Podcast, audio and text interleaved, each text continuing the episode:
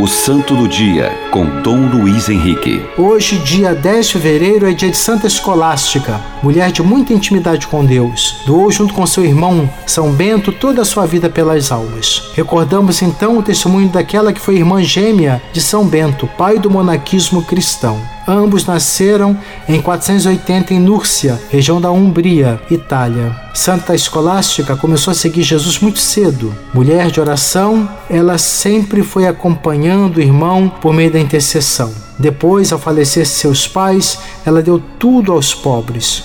Junto com uma criada que era amiga de confiança e seguidora também de Cristo, foi ter com São Bento, que saiu da clausura para acolhê-la. Com alguns monges, eles dialogaram e ela expressou o desejo de seguir Cristo através das regras beneditinas. São Bento discerniu pela vocação ao ponto de passar a regra para sua irmã e ela tornou-se a fundadora do ramo feminino, as Beneditinas. Não demorou muito, muitas jovens começaram a seguir Cristo nos passos de São Bento de Santa Escolástica.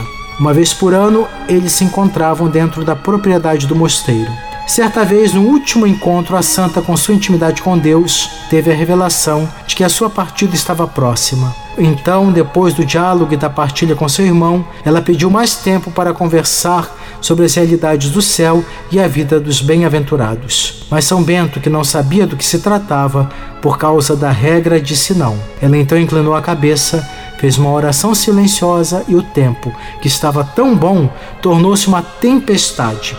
Eles ficaram presos no local e tiveram mais tempo. A reação de São Bento foi de perguntar o que ela havia feito e desejar que Deus a perdoasse por aquilo. Santa Escolástica, na simplicidade e na alegria, disse-lhe: Eu pedi para conversar, você não aceitou. Então pedi para o Senhor e ele me atendeu. Passados três dias, São Bento teve a visão de uma pomba que subia aos céus. Era o símbolo da partida de sua irmã. Não demorou muito, ele também faleceu. Santa Escolástica, rogai por nós. O Santo do Dia, com Dom Luiz Henrique.